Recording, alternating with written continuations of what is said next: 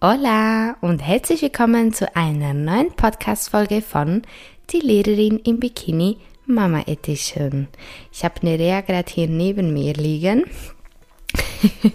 Sie ist nämlich ein bisschen früher als üblich aufgewacht. Und ähm, ja, ich habe heute ganz, ganz tolle Frauen am Start.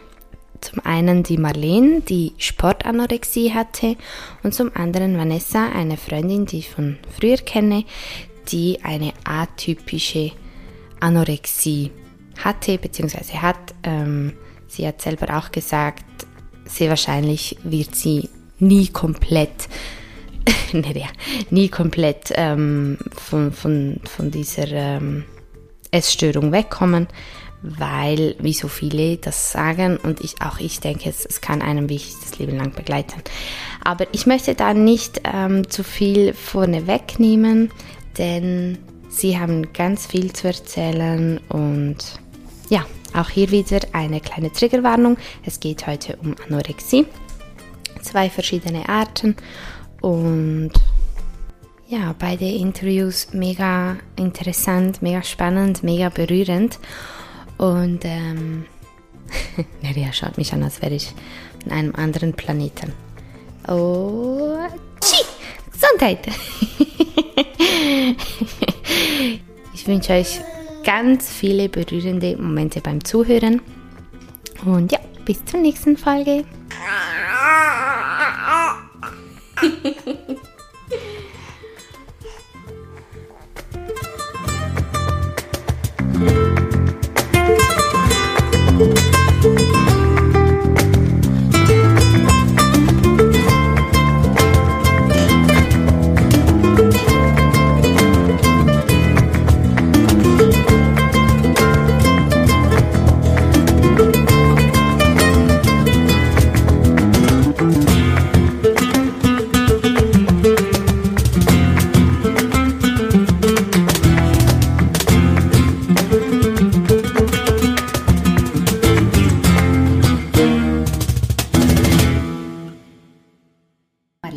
herzlich willkommen zu dieser Podcast-Folge.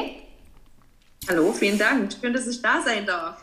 ja, nein, also danke dir. Ich finde es immer wieder mega schön, wie viele bereit sind, ihre Geschichten zu erzählen. Das ist nämlich nicht selbstverständlich. Ähm, ja, und ich bin mega gespannt, was du uns zu erzählen ja. hast. Marlene ähm, stellt sich jetzt dann gleich selber vor und ich wollte hier vorhin schon sagen, ähm, die Vorstellungsrunde finde ich persönlich mega wichtig, weil es hören ja mega viele zu, die betroffen sind und die das auch wissen, dass sie betroffen sind, aber es gibt natürlich auch viele, die betroffen sind und das nicht so richtig wahrnehmen. Oftmals, vielleicht kennst du das auch, will man es gar nicht so wahrhaben, dass man in was steckt, was noch viel tiefer verankert ist. Und ich glaube, aus meinen eigenen Erfahrungen und so vom Gefühl her, ähm, ist es mega wichtig, dass man sich mit anderen Menschen, anderen Betroffenen, wie so versucht zu identifizieren. Weißt du, wie ich meine? Also es ist wie so, dass man sieht, hey, es kann jeden treffen, egal welche Art von Essstörung, so, es kann dich treffen, es kann mich treffen äh, und es ist okay. Also es kann ja. sowohl eine Ärztin wie auch eine Lehrerin wie auch eine Büroangestellte treffen. Jedes Alter ist davon betroffen und ähm, es ist also okay, es ist traurig, natürlich, das wünscht man niemandem, aber es ist okay. Weißt du, wie ich meine? Deshalb würde ja. ich mal sagen, hey, Marlene, sag uns, wer du bist. ja, hallo Welt da draußen. Ähm, ich bin Marlene, mhm. ich bin äh, 36 Jahre jung und frisch und, und äh, bin Mama, Mama von vier Kindern. Wow. Ähm, tatsächlich. Ja, wie? ich habe vier Kinder. Wie machst du das? Ich habe ähm, ich sag, wenn, wenn ich das immer gefragt werde, sage ich aus äh, Scherz immer mit Wein. mit viel Wein im Keller. ja. ja, Kinder im Alter von ähm, fast acht Jahren ist das jüngste Kind und mein größtes Kind ist 16. Und das größte Kind hat mich auch tatsächlich schon zur Oma gemacht. Also ich äh, oh. bin nicht nur Mama, ich bin tatsächlich mit meinen 36 Jahren auch schon eine Oma. Oder okay. eine Omimi irgendwie, Omama. genau. Okay. Wir haben immer viel Action. Und ja, auch ähm, auch ich bin tatsächlich ähm, betroffen gewesen und ich würde nicht mehr mehr sagen betroffen gewesen, weil ich glaube, wenn man einmal in so eine Richtung, ich sag, ich sag jetzt mal abgedriftet ist, mhm. äh, abgedriftet soll jetzt nicht äh, schlimm klingen, aber wenn man einmal irgendwo sich da so reingehangelt hat, ist es irgendwie doch immer präsent. Also das ist so meine Erfahrung aus den letzten vielen Jahren, mhm. ähm, dass ich heute sagen würde, ich bin da für mich geheilt, mhm. aber trotzdem sind Gedanken immer wieder da, wenn man irgendwo ist und man isst ein Eis oder man geht mal Pizza essen, dass man immer mhm. so denkt, oh, warte mal, ähm, das waren jetzt so und so viele na, Kalorien jetzt, mhm. wüsste ich jetzt spontan tatsächlich, ja, aber ich wusste es äh, zu einer Zeit ganz genau, welches Lebensmittel wie viele Kalorien mhm. hat mhm. und wie viel laufen muss, ähm, denn das war meine ähm, Richtung der Anorexie. Mhm. Wie viel muss ich laufen, um dieses, äh, dieses Lebensmittel oder diese ähm, Nahrung, die ich dazu mitgenommen habe, ähm, wieder aus meinem Körper rauszubekommen? Also quasi, dass ich nichts äh, ansetzen kann. Mhm, mh. Genau.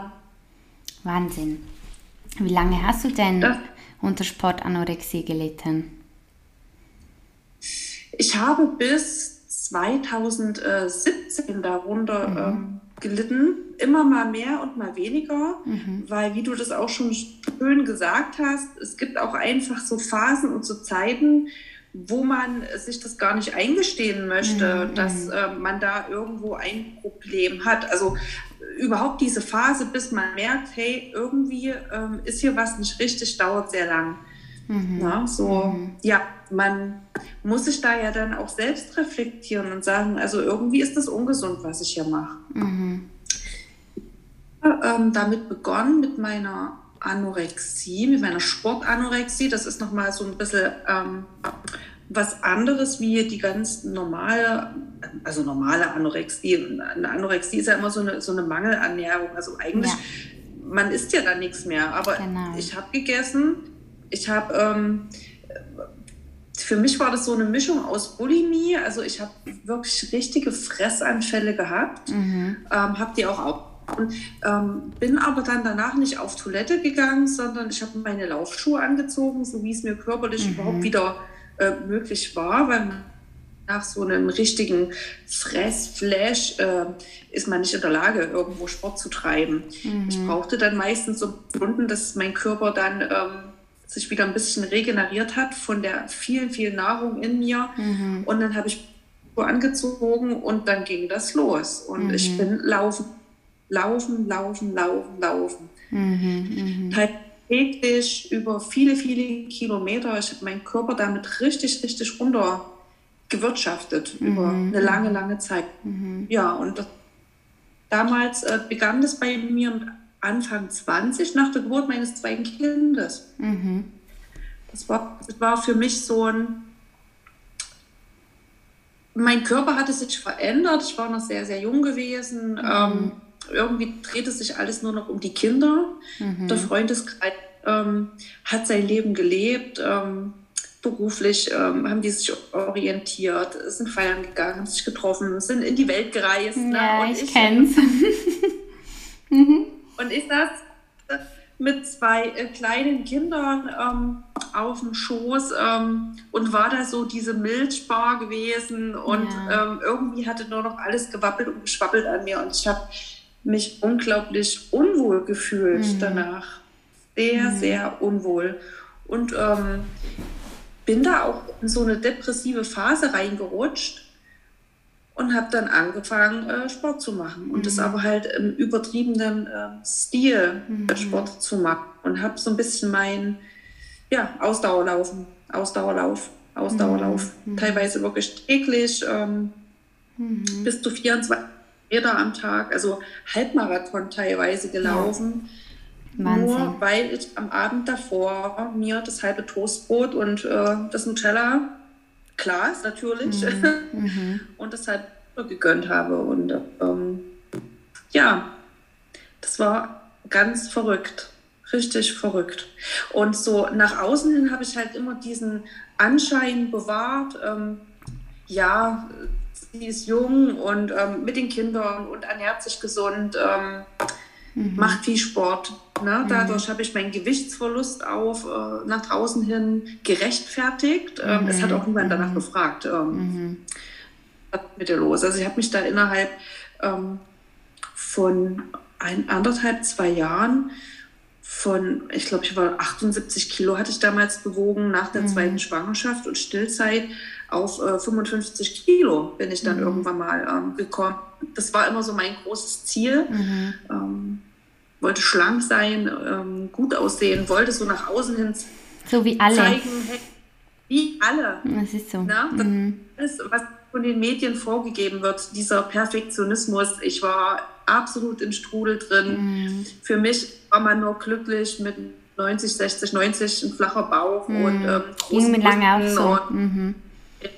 Ja, mhm. das, das, das war so meine Traumvorstellung von mir. Und irgendwann war ich bei den ähm, 55 äh, Kilo, die ich mir angesetzt hatte, angekommen. Und ähm, mein Freundeskreis schaute mich an und sagte so, Mensch, ey, du hast gar keinen Po mehr dran, ne? Also was mhm. ist denn da noch passiert? Und irgendwie merkte ich, die 55 ist eine Zahl und irgendwie war diese Zahl für mich so dieses, oder ab da, ab 55 Kilo bist du glücklich. Mhm. Und ich habe festgestellt, 55 Kilo fühlt sich das irgendwie auch noch nicht so richtig glücklich an. Mhm. Und dann ging das nicht weiter. Okay, mein Bauch ist aber immer noch so wabbelig und ähm, meine Brüste mag ich immer noch nicht und mhm. irgendwie finde ich mein Po auch nicht straff genug. Mhm. Und ja, ich habe gemerkt, so ist irgendwie doof. Mhm. Also du hast gesagt, das hat ähm, nach der Geburt deines zweiten Kindes begonnen. Genau. Ähm, nach der Geburt deines ersten Kindes war da alles noch okay. Also hast du dich wohlgefühlt in deinem Körper? Oder nach einer gewissen Zeit, weil es braucht ja auch, denke ich, Zeit, oder sagen wir so, bei mir ist es so, dass ähm, ich halt von Anfang an, also sowohl in der Schwangerschaft als auch jetzt danach, immer wieder so Phasen hatte, wo ich so gedacht habe, boah, hey, der Körper ist schon wieder anders und schon wieder anders und schon wieder verändert und das geht so schnell und so viel und was ist da nur los? Und ich habe während der Schwangerschaft mich komplett wohlgefühlt, auch wenn ich wie so überfordert war mit der, mit der Anzahl Veränderungen, mit auch wie schnell diese Veränderungen stattfinden. Nach der Geburt war es aber äh, am Anfang natürlich war ich mit, dank den Hormonen sowieso mega im siebten Himmel und nur mit meiner kleinen Tochter beschäftigt und so. Aber als ich dann irgendwann wieder mal nach ein paar Wochen in den Spiegel geschaut habe, dachte ich mir so, oh, das sieht ja ganz schön anders aus irgendwie. So da habe ich es so gemerkt und ähm, bei mir war es immer so ein Schwanken zwischen, hey, mein Körper hat was mega Tolles geleistet und es ist aber auch okay, diese Veränderung oder Mühe zu haben, ein bisschen zu stocken, diese Veränderung zu, zu akzeptieren. Weißt du, wie ich meine? So, weil es ist halt, es ist halt alles neu, das sind ganz viele auch Hormone und es ist alles so anders und man ist übermüdet und und und. Also weißt du, es ist wie so, da kommt nach der Geburt so vieles auf einen zu und dann ist ein ganz neuer Körper da und irgendwie auch eine ganz neue Person als Mama. Und ähm, auch heute, wenn ich in den Spiegel schaue, habe ich so Tage, wo ich so denke, hey, ich bin so krass, ich habe ein Baby auf die Welt gebracht. Und an anderen Tagen denke ich, schaue ich so, hm, okay, ist okay. Und dann laufe ich einfach weiter. Aber es ist wie so, weißt du, wie ich meine? Es ist ja. einfach alles so anders. Ja. ja. ich weiß, wie du meinst. Ähm, ich glaube, ich war damals, ich war ja Anfang 20. Na? Ich war mhm. super jung und ja. ähm, mhm ich glaube, ich war auch einfach noch in dieser Phase, wo ich mich auch selber noch gar nicht gefunden hatte, wo mhm. ich noch so mhm. unglaublich beeinflussbar war von äh, mhm. meinem, von, von, von der Umwelt, von dem, ja. was mir perfekt äh, vorgelebt mhm. worden ist.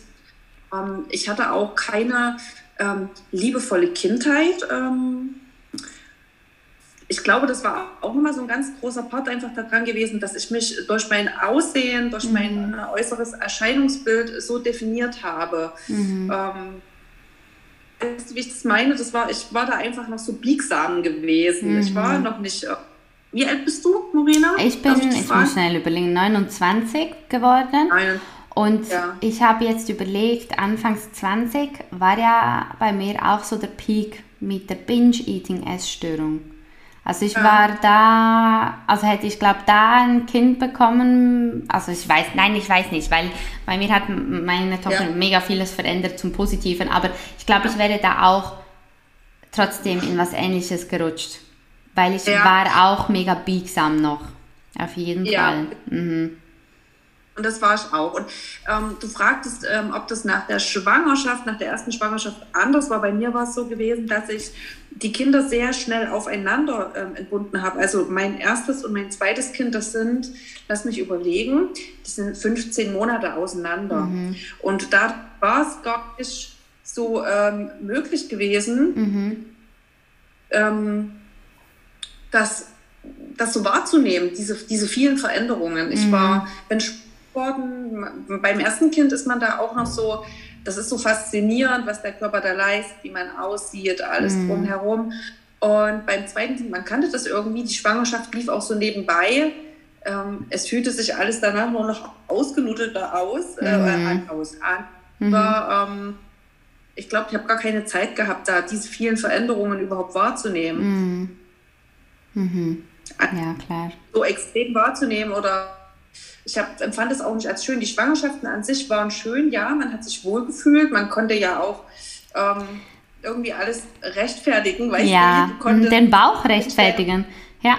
Ja, ich bin schwanger, ich darf jetzt die Schokolade essen. Ja, Punkt. oder enge Kleider anziehen. Es ist einfach so ganz anders. Was schön.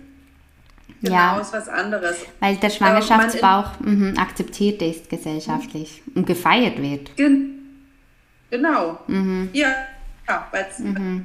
sechs, sieben, die sind ja so sechs Jahre in einem. Mhm. Ja, und dann ähm, Herundungen, ja. Und aber raus und, mhm. und flatsch und irgendwie ähm, es hängt nur noch und schwabbelt alles und mhm. ähm, ich habe so empfunden damals, ne? Mhm. Nach dem Stillen dann ist es unglaublich Wahnsinn, wie du das schon sagst, was der Körper da so leistet, aber Wahnsinn, ja. wie der danach dann auch darunter gelitten hat, der Körper. Mhm, mh. Ne? Mhm. Ja, mhm.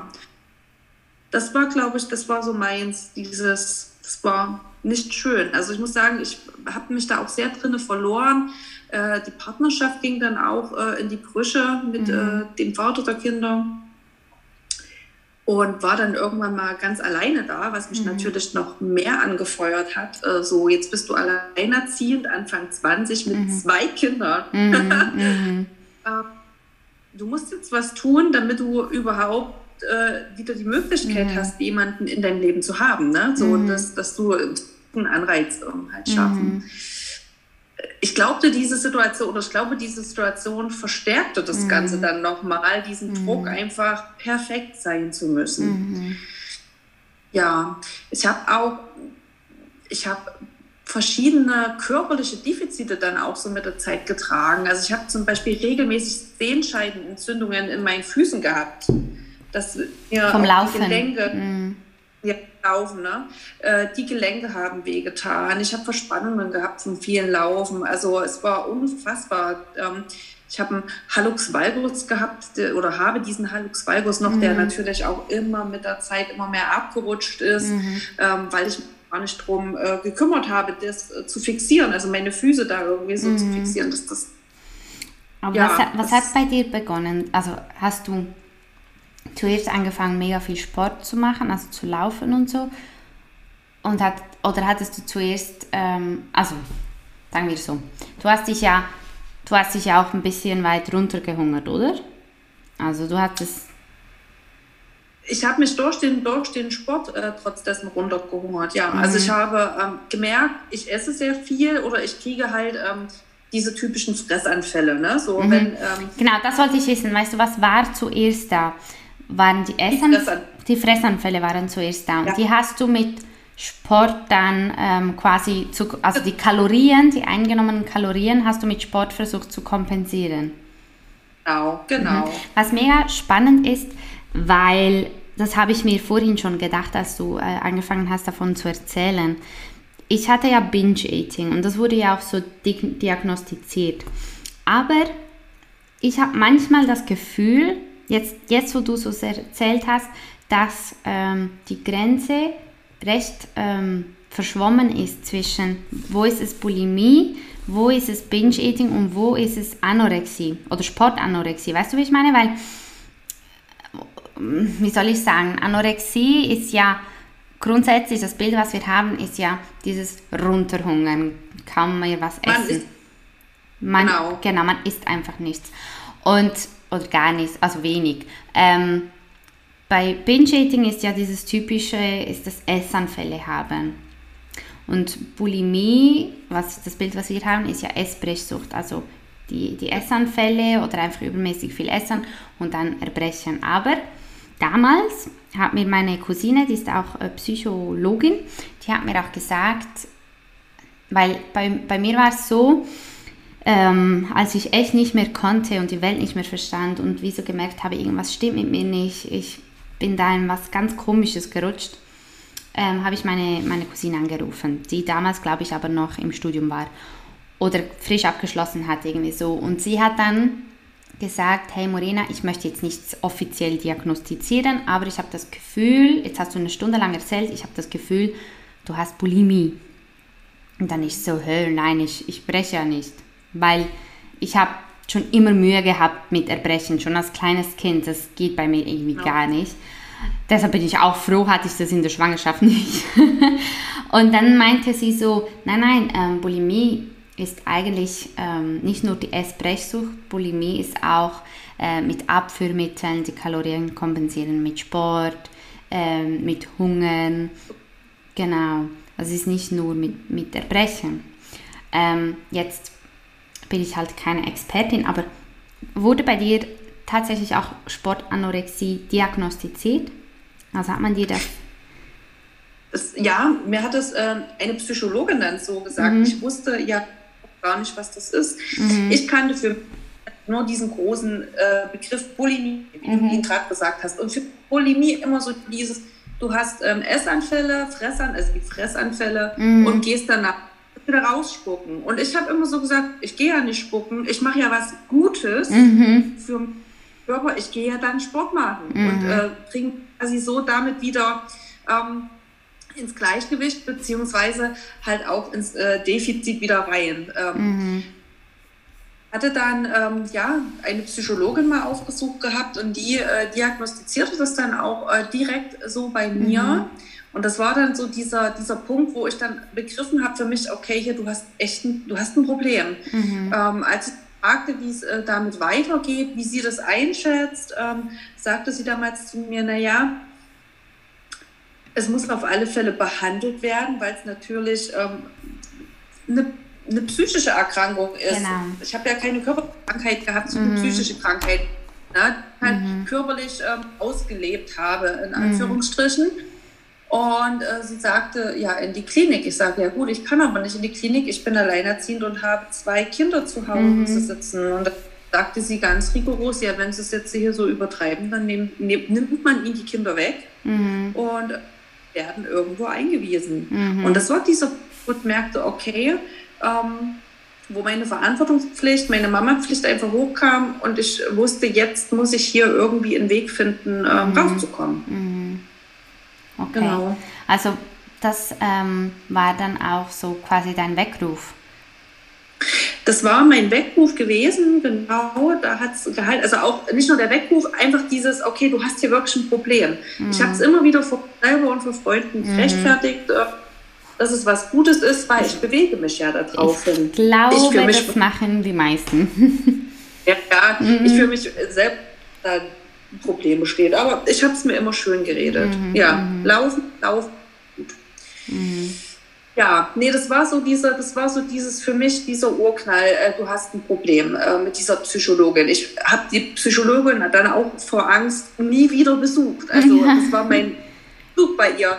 Die hat mir wirklich damit Angst gemacht, weil ich dachte, das kann doch jetzt nicht, nein. Und ähm, mhm. wenn sie jetzt eine Meldung macht und dann sind die Kinder irgendwie, ich konnte es gar nicht begreifen, wie krank ich mhm. sein mhm. sollte ne? in, in, ihren Augen. Und, mhm.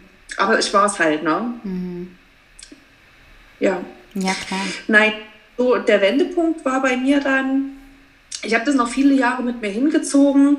Nicht mehr mit dem Laufen. Ich habe das Laufen dann irgendwann mal aufgehört, weil ich halt auch einfach körperlich nicht mehr konnte. Mhm. Habe gemerkt, dass ich ähm, diese Fressanfälle einfach noch mit beibehalten habe. Ne? Mhm. Und ähm, hatte zwischendrin noch einen Bandscheibenvorfall. Hm, das auch noch. Ich, mhm. Ja, wo ich operiert äh, wurde und wo man mir auch gleich gesagt hat, also mit Laufen ist überhaupt gar nichts mehr. Okay. Das ähm, hatte mich sehr, sehr, ja, doch sehr runtergerissen, mhm. weil ich mit der Zeit das Laufen wieder für mich als mentalen Ausgleich gesehen habe. Mhm. Also mhm. meine, meine Liebe zum Laufen hatte sich dann verändert gehabt. Mhm. Ähm, konnte das wieder genießen, hat es aber trotz dessen immer noch ein bisschen übertrieben gehabt mit dem Laufen. Mhm. Ähm, war dreimal in der Woche so meine zehn Kilometer unterwegs und mit einem Schlag war dann irgendwie alles weg gewesen. Mhm. Und ich konnte mich mehr bewegen, ich konnte quasi mich mental nicht mehr bewegen und mental der Luft machen ähm, mhm. und konnte aber auch das, was ich schon gegessen hatte, nicht mehr irgendwie anderweitig rauslassen aus mhm. meinem Körper. Mhm. Und äh, musste ja dann natürlich anfangen, mich mal mit dem Urschleim zu beschäftigen, mhm. warum ich ähm, esse, mhm. warum, was mir das tatsächlich für ein Gefühl gibt und habe da dann vor fünf Jahre wird es jetzt, also wirklich dann so diesen, diesen Endpunkt dann gehabt, ähm, mhm. ich sag mal, diesen Endpunkt der Anorexie, der Sportanorexie mhm. und dem Startpunkt ähm, des Heilungsprozesses. Also mhm. das würde ich sagen, ja, fünf Jahre ist es jetzt erst, dass ich mit der Heilung begonnen habe. Ich habe mhm. das viele Jahre ähm, war ich daran erkrankt, ähm, habe es immer irgendwie anders ausleben können. Mhm. Zwischendrin gab dann auch, ähm, wo das mit dem Sport nicht mehr so möglich war für mich, die Möglichkeit, äh, dass du so kleine Tabletten genommen hast, die ja quasi dein Essen, was du gegessen hast, so direkt ausgekapselt haben, dass oh, die Kalorien von deinem ja, Essen ja, gar nicht. Ja. Mhm. Die haben wir damals in der Apotheke auch verkauft. Ich weiß nicht mehr, wie die heißen. Ist jetzt auch nicht relevant, aber ähm, ja, stimmt. Die, die, ja, die nehmen das Fett aus der Ernährung genau. und genau, schwemmen genau. es direkt aus dem Darm dann irgendwie. Genau, das aus. Also damit mhm. habe ich das auch zwischendrin mal kompensiert, wo ich dann nicht mehr so mhm. laufen konnte. Da habe ich dann auf solche Sachen zurückgegriffen. Aber ich war da wie du. Also übergeben war für mich überhaupt gar keine Option. Das, mhm. äh, ich kann ich auch nicht. Mhm. Ging, ging noch nie mhm. mit dem Üben. Mhm. Es ist, es ist schon eigentlich mega krass. Boah, ich hatte diese, diese, diese Tabletten voll vergessen. Ähm, es ist mega ah, krass, wie die Schönheitsindustrie einfach an unseren Unsicherheiten verdient. Das ist mhm. mega. Also das ist etwas, was mich nach wie vor immer noch so wütend macht, weil ich einfach denke, hey, es gibt so viel Mist auf dem Markt und und die reiben sich halt alle schön die Hände. Und ja. wir ernähren quasi, wir ernähren eine ganze Industrie mit unseren Unsicherheiten. Das kann es einfach ja. nicht sein. Aber die sind ja daran Nein. interessiert, die sind ja daran interessiert, halt weiterhin ihr Geld zu verdienen. Und so ja. schauen sie halt dafür oder sorgen sie dafür, dass wir weiterhin komplexe, komplexe und, und Unsicherheiten haben. Das ist nicht nur die Schönheitsindustrie, das ist auch die Lebensmittelindustrie, die Modeindustrie, ähm, ja. die Fitnessindustrie. Also da, da sind die ganz großen Player mit dabei und das sind, ich meine, die Schönheitsindustrie ist eine der schnellst wachsenden Industrien weltweit. Und das heißt was. Und es ist okay, ich sage, es ist okay, ähm, ja, äh, Schönheitsoperationen, äh, was auch immer zu machen, weil ich sage, jeder muss es selber wissen. Weißt du, wie ich meine? Ja, aber warum, warum haben wir Frauen, also vor allem wir ja, Frauen, allem. ich meine, mhm. Männer geht ja mittlerweile auch los, es gibt ja, ja auch viele Männer, die auch äh, solche Operationen oder, oder ja, ja. musste ja, operieren. Ja, das Größte, es gibt ja viele kleinere Eingriffe auch noch, die mhm. man so machen lassen kann. Ja, warum, warum macht man das? Weil weil wir alle irgendwo unsicher sind und mhm. uns selber nicht lieb haben, so wie wir sind. Genau. Und das ist quasi Pushline, wo wir alle anfassen dürfen oder anpacken mhm. dürfen, uns erstmal selber zu reflektieren mhm. und zu gucken, warum sind, warum denkt man so, warum sind wir so? Mhm. Voll. Hm. Voll. Hm, das, und das ist das Grundproblem, genau. dass wir alle uns Narben drin haben in unseren ähm, kleinen Seelen. Und damit kompensiert man das dann halt. Ne? Das ist so. Und ich finde es auch mega wichtig, weißt du, bei mich haben sie so oft schon alle gefragt, ja, wie hast du es geschafft, dich selbst anzunehmen? Und ich sage, das ist ähm, eine Aufgabe, die man halt wirklich immer wieder ähm, hat. Also nicht tagtäglich, aber immer wieder. Es ist ja. nicht so, dass ich mit 25 gesagt habe, so, jetzt akzeptiere ich mich und das hält dann bis ähm, zum bitteren Ende. Nein, das, da muss man immer wieder ran, weil wir werden ja auch immer wieder beeinflusst. Also da kommen viele Faktoren, viele Einflussmöglichkeiten jeden Tag auf uns zu. Wir sind jeden Tag mit Bildern konfrontiert, mit InfluencerInnen auch, ähm, mit Schönheitsidealen und, und, und. Und ich sage dann halt auch immer, sage ich, hey, anstatt dich selbst ähm, zu hinterfragen oder deinen Körper vielmehr, frag dich mal, wer hat auch diesen krassen Einfluss auf dich, dass du dich eben so siehst, wie du dich siehst. Weißt du, wie ich meine? Mhm. So, und sei nicht böse auf dich oder deinen Körper, sondern auf diese ganzen Industrien, auf das Schönheitsideal, auf die Gesellschaft. Weißt du, wie ich meine? Ich weiß, wie du meinst, ja. Genau, so ein bisschen kritisches Denken nach außen richten und nicht nach innen. Eben, eben, ja. Mhm. Aber ja, warum, warum haben genau ähm, solche fremden Menschen, äh, die uns da was vorleben, so einen Einfluss auf uns? Ähm, warum haben wir den Menschen die Macht gegeben, dass äh, wir uns schlecht, wir machen den Fernseher an und wir fühlen uns schlecht, weil mhm. wir nicht so aussehen wie die in der Werbung dort. Mhm, mhm Na? Mhm. Punkt, wo man immer wieder bei sich selber anfangen muss. Und ähm, das ist ja so eine Heilung, so ein Heilungsprozess ähm, ist immer ganz, ganz viel Arbeit, was ganz, ganz viel Zeit braucht, auch immer wieder Rückschläge gibt und mm, ähm, genau. Übung, Rückschläge einfach zu akzeptieren. Genau, und, mega ähm, wichtig. Mm. Und, und Co. Und das ist ja Aufarbeitung, auch ganz viel Au Aufarbeitung. Also für mich war es ein ganz großer Aufarbeitungsprozess. Ich weiß jetzt heute ähm, für mich, warum ich so beeinflussbar ähm, gewesen bin von meiner mhm. Außenwelt, eben weil ich in mir ganz, ganz klein war und mhm. ähm, ächlich und unsicher. Ähm, mhm. Genau, und das bin ich heute nicht mehr. Mhm, mhm. Oh, Nerea ja. ist aufgewacht. Oh. Nerea ist aufgewacht. Jetzt müssen Sie sich schnell beruhigen. Mein Freund ist auch Ein. zu Hause. Alles gut ein. genau. Moment schnell, machen wir ganz kurz Pause. Ja. Ich drücke schnell da auf den roten Knopf. So.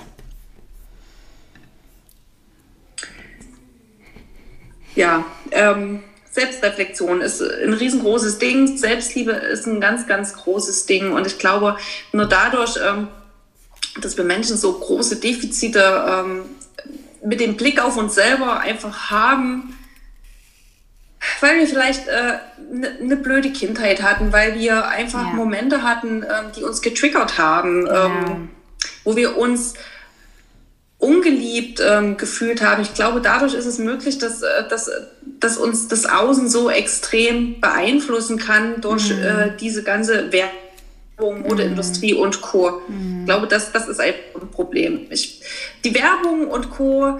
Ähm, nehmen sich das zu nutzen, die Unsicherheit in genau. uns Frauen, in uns, genau. die, die einfach nur um Geld zu machen. Ähm, ja. Aber das, Grundproblem der Urschleim liegt in jedem von uns selber und da ja. gehört es anzupacken. Genau. Das ist, das, ist, das, das ist so mein. Absolut. Also ich habe in den letzten beiden Folgen, bei, ich glaube, es waren in den letzten beiden Folgen, vor allem in der letzten, äh, über Bulimie, ähm, habe ich das auch angesprochen. Ganz oft ähm, ist ja. es halt wirklich oder liegt das Problem noch viel, viel tiefer als ähm, ja. die Schönheitsideale, die uns beeinflussen und so. Ähm, die nutzen es natürlich auch, aber meistens liegt es irgendwo in der Vergangenheit, in der Kindheit, in der ja. Jugend, was ist passiert. Ähm, ich habe es auch in der Bulimie-Folge gesagt, bei mir war es, ähm, also in der Bulimie-Folge hat, ähm, hat die zweite Interviewpartnerin erzählt, dass sie eine ganz schwierige Kindheit hatte. Und mhm. dadurch ist sie mit zwölf schon in die Bulimie gerutscht. Und sie hat wenig von Schönheitsidealen in diesem Sinne erzählt und so. Und dann habe ich auch gesagt, ähm, ich habe früher ganz klar geglaubt, dass ich alleine wegen des Schönheitsideals, der Druck zum Schönsein, die Schönheitsideale in die Essstörung gerutscht bin. Aber heute weiß ich, es ist nicht nur das, es ist ganz viel anderes. Klar, das spielt eine ja. ganz wichtige Rolle und es ist mega, mega wichtig auch, dass wir das anerkennen und dass wir quasi die Schönheitsideale nicht zu bekämpfen versuchen, weil die, es wird es immer geben, denke ich jetzt mal, es ist mega toll, die Arbeit von Aktivistinnen und so bezüglich Body Positivity, Selbstliebe und so. Das ist alles, alles mega, mega wichtig, Körperakzeptanz und so. Aber auch bei mir, auch ich hatte meine Sachen in der Kindheit, auch ich hatte es nicht so einfach. Und es ist mega wichtig, dass man wirklich dem Problem auf den Grund geht, die Wurzel sucht, mhm. weißt du? Und es kann auch sein, genau. dass die Wurzel eine ganz große Wurzel mit vielen Ausstreckungen ist. Verschiedene Sachen, ja. die passiert sind, die einen beeinflusst haben, die das innere Kind verletzt haben. Und das innere oh. Kind muss ja zuerst mal geheilt werden. Und ich glaube, wenn man versucht, das innere Kind zu verstehen, schon mal, und auch zu akzeptieren, was halt war und zu heilen, dann ist es auch viel, viel einfacher, sich selbst anzunehmen und den eigenen genau. Körper.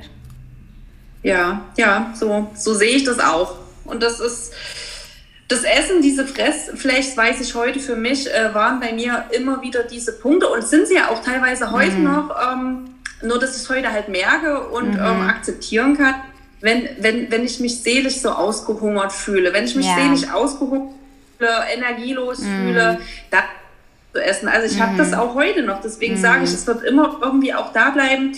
Ähm, äh, dass mhm. ich in Momenten, wo ich mich äh, klein oder ungeliebt fühle oder äh, mhm. wenn Menschen irgendwas ähm, bei mir ablassen, was eigentlich nichts mit mir zu tun hat, äh, ich nehme mhm. mir das mhm. ja trotz dessen erstmal an und dann merke ich, okay, und jetzt kannst du äh, in die Tafel Schokolade beißen. Genau. Und, ähm, mittlerweile habe ich das so gut im Griff und stehe vor meiner Tafel Schokolade mhm. und ähm, mal an mich zu reflektieren, merke dann, warum ich tatsächlich jetzt diesen Heißhunger auf dieses Lebensmittel mhm. habe, XY, ob es mhm. Schokolade ist, ob eine Packung Salami ist mhm. oder, oder, jeder hat mag. Ja.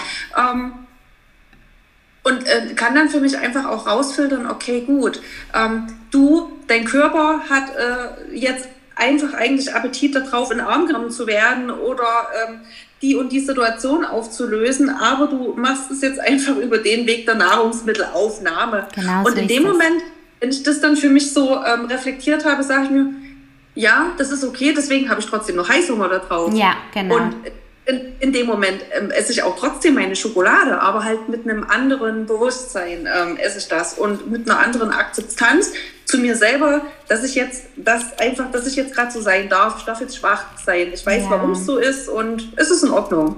Ja. Genau. Hey, mega, mega, mega wichtig und mega wertvoll, was du gesagt hast. Ich ja. bin gerade nochmals doppelt so happy, dass ähm, ich dich da dabei habe und du ja. ganz treffende Worte gefunden hast, weil es ist wirklich so, es ist so wichtig, dass man sagt, hey, ähm, es ist okay, jetzt eine Heißhungerattacke zu haben. Weißt du, Akzeptanz hilft im Allgemeinen im Leben ja immer. Dinge, die man ja. gerade nicht ändern kann, einfach mal akzeptieren und sagen, hey, it is what it is, es ist jetzt einfach so. Ähm, ich versuche jetzt genau. diesen Umgang damit zu finden. Ähm, das hilft unheimlich und auch eben halt herauszufinden, weshalb habe ich jetzt genau diesen, wie hast du es gesagt, Seelenhunger? Seelenhunger. Seelenhunger. Ja, Warum hast du das? Aber es ist okay zu sagen, hey, es ist okay, dass ich das habe. Habe ich ja nicht immer, habe ich ja nicht jeden Tag. Also bei mir war es früher jeden Tag, aber in diesem Sinne, du bist jetzt an einem Punkt, wo du sagen kannst, hey, das ist okay. Ja. Also, und das ist voll ja. schön. Und ich denke, das ist auch ein gesunder Umgang ähm, mit der ganzen Thematik im Sinne von, hey, pff, es muss, es muss nicht, also eine Essstörung hinter sich lassen muss ja nicht heißen, dass man ähm, bis, äh, also für immer nie wieder einen Essanfall hat, einen Fressanfall oder irgendwie nie wieder eine Extrem, in eine Extremform rutscht. Also es kann immer passieren, man kann immer wieder rückfällig werden in diesem Sinne. Aber einfach zu sagen, hey, weißt du, dass, dass man diese Alarmglocken so bereit hat, das ist schon mal wichtig. Ich würde das gerne so für mich ist es so dieses, dass man nicht die Macht aus der Hand gibt, dass man nicht genau. der Macht den Fressanfall gibt, genau. sondern dass man selber die Macht in den Händen hält und sagt, es ist jetzt okay, ähm, weil ich weiß, warum das eben jetzt so ist. Ne? Genau, und ähm, genau. ja, Genau. das äh, ganz zu hinterleuchten. Warum bin ich Genau. jetzt so? Warum ist jetzt so? Absolut. Die Macht Absolut. nicht abzugeben. Nee, und ich sehe das, ich sehe das auch wie du. Ich glaube, man ist immer, natürlich, man ist ja auch ähm, immer so ein bisschen auf der Hut. Man weiß, man kann da schnell Mhm. rutschen, hat es nicht mitbekommen. ähm, sensibilisiert für dieses Thema. Mhm. Mal ähm, erwische ich mich dabei, dass ich dann eher mal noch ein schlechtes Gewissen habe, wenn ich dann sage, okay, gut, du hast es jetzt, ähm, du hast heute einfach mal einen coolen Tag gehabt und hast da ja, das gegessen und das und das und das ist alles in Ordnung. Ähm, hör auf, dir solche Gedanken darüber Genau. zu machen, dass das jetzt so ist. Ne? Das, Genau. da da erwische ich mich immer manchmal noch, dass ich das, äh, dieses Thema ähm, wieder auf so das hebe, wo es eigentlich gar, kein, gar nicht hingehört. Es ist einfach okay, wie es ist. Mhm, mhm, voll. Voll. Das hast du richtig gesagt. Mhm. Genau. Hey, Genau. mega gut. Mega gut.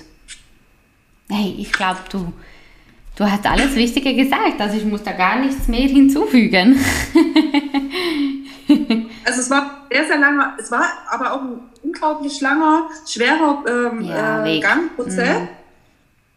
Und, ähm, ja, es war ein äh, unglaublich steiniger Weg auch gewesen, aber einfach, ehe man sich das auch selber eingestehen, ja, das Eingestehen, man Problem und dann auch diese Lösungsansätze ähm, einfach zu finden und diesen Ja, Weg voll. zu gehen. Voll, Ne?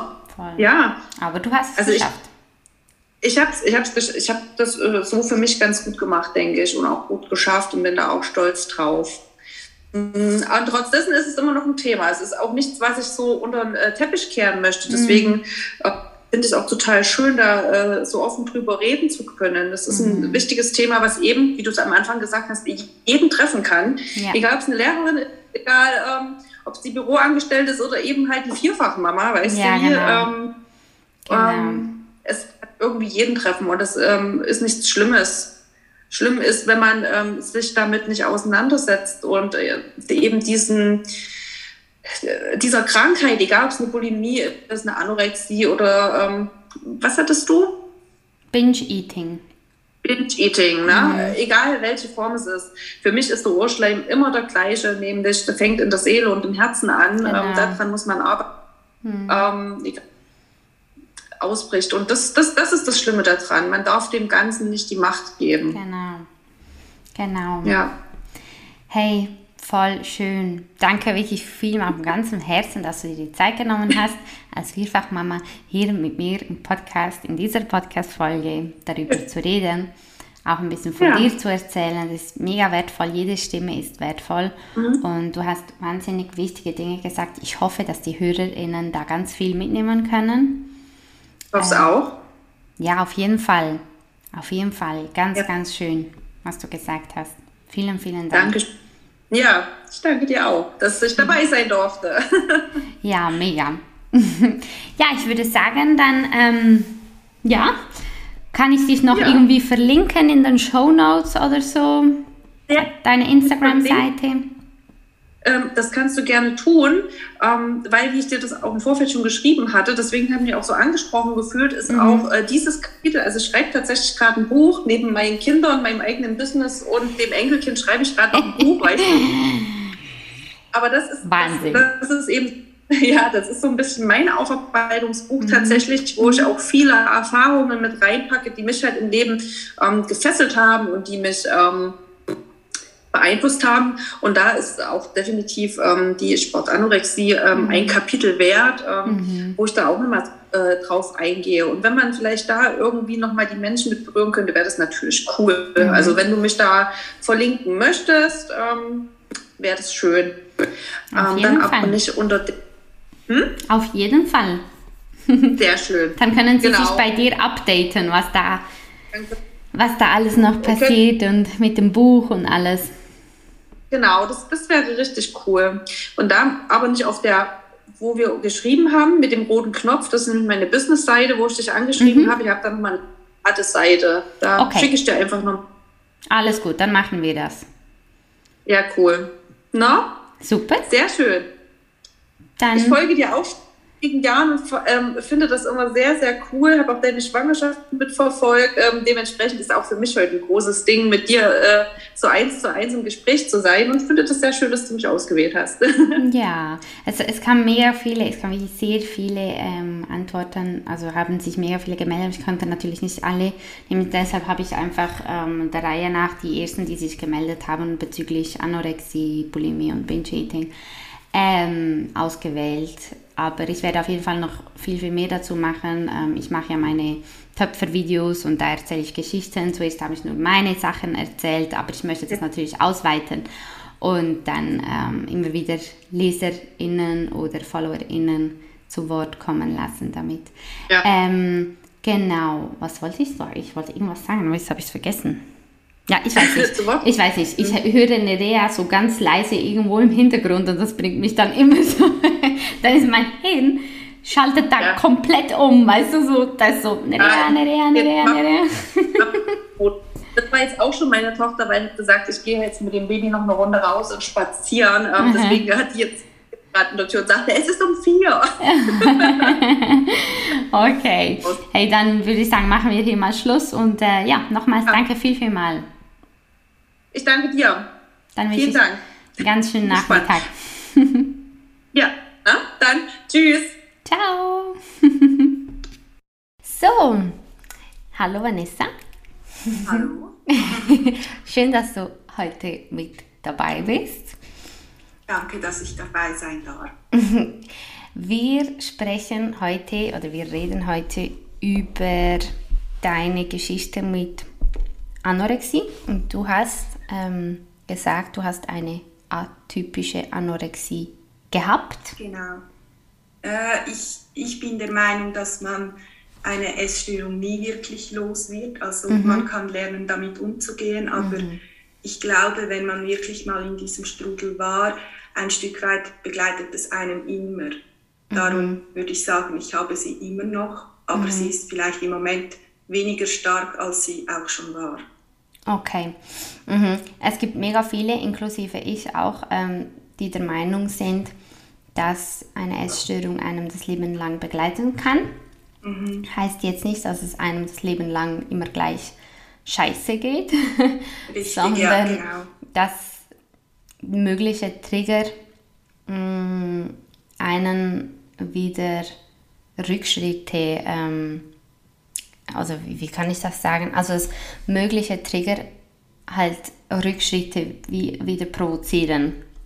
Genau, oder auch, dass ähm, wenn, wenn, wenn halt auch die, die Umweltfaktoren, also Stress, andere Arbeitssituation, Beziehungssituation, das kann halt einfach eine Anfälligkeit machen. Mm. Und ähm, ich glaube, dass es dann halt wie schwierig wird, ähm, dann auch im Gesunden zu bleiben. Mhm, mhm, Aber ich glaube auch, dass es durchaus auch gut möglich ist, mit einer Essstörung zu leben. Aber sie gehört halt in den Rucksack, den wir mit uns tragen. Ja, voll. Da hast du, da hast du recht. Und wir sind jetzt schon mega beim Thema drin. Äh, ja, dabei genau. weiß niemand genau, wer das du bist. Also wir kennen uns ja schon mega lange, persönlich. Ja. Wir haben zusammen, ja. zusammen äh, einen Ausbildungsweg begangen, gestartet. Ja. Und seither kennen wir uns. Wir haben uns, glaube ich, nie, nie wieder ähm, gesehen. So. Nein, so auf der, ich weiß noch einmal am Bahnhof in Aarau. Okay. Da hast du aber noch studiert. Mhm. ähm, also schon sehr lange her. Ja, das ist wirklich schon lange her. Aber es ist schön, dass du, ähm, ja, dass du dich gemeldet hast und dass du halt bereit bist, darüber ähm, zu erzählen.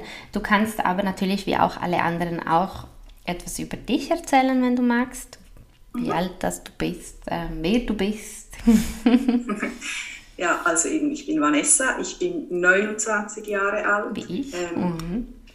Mhm. Wobei ich bin ein Jahrgang über dir, du hast nur schon Geburtstag gehabt, ich werde dieses Jahr noch 30. Mach nichts. ähm, nö. ähm, ich habe, wie du eben auch gesagt hast, ich habe die Ausbildung als Pharmaassistentin gemacht mhm. und dann noch eine Weiterbildung zur medizinischen Sekretärin. Mhm. Genau. Mhm. Ja, das bin ich. Das bist du. Und wie bist du in die atypische, atypische Anorexie gerutscht? Ähm, vielleicht vorweg erkläre ich ganz kurz, was, was die ist. atypische ja, genau. Ja. Es ist nämlich eigentlich gar nicht groß was anderes. Es ist, ähm, es wird auch genau gleich behandelt wie eine Anorexie. Mhm. Es ist nur der Unterschied, dass ich vom Gewicht her vom starken Übergewicht ins Normalgewicht ähm, abgenommen habe.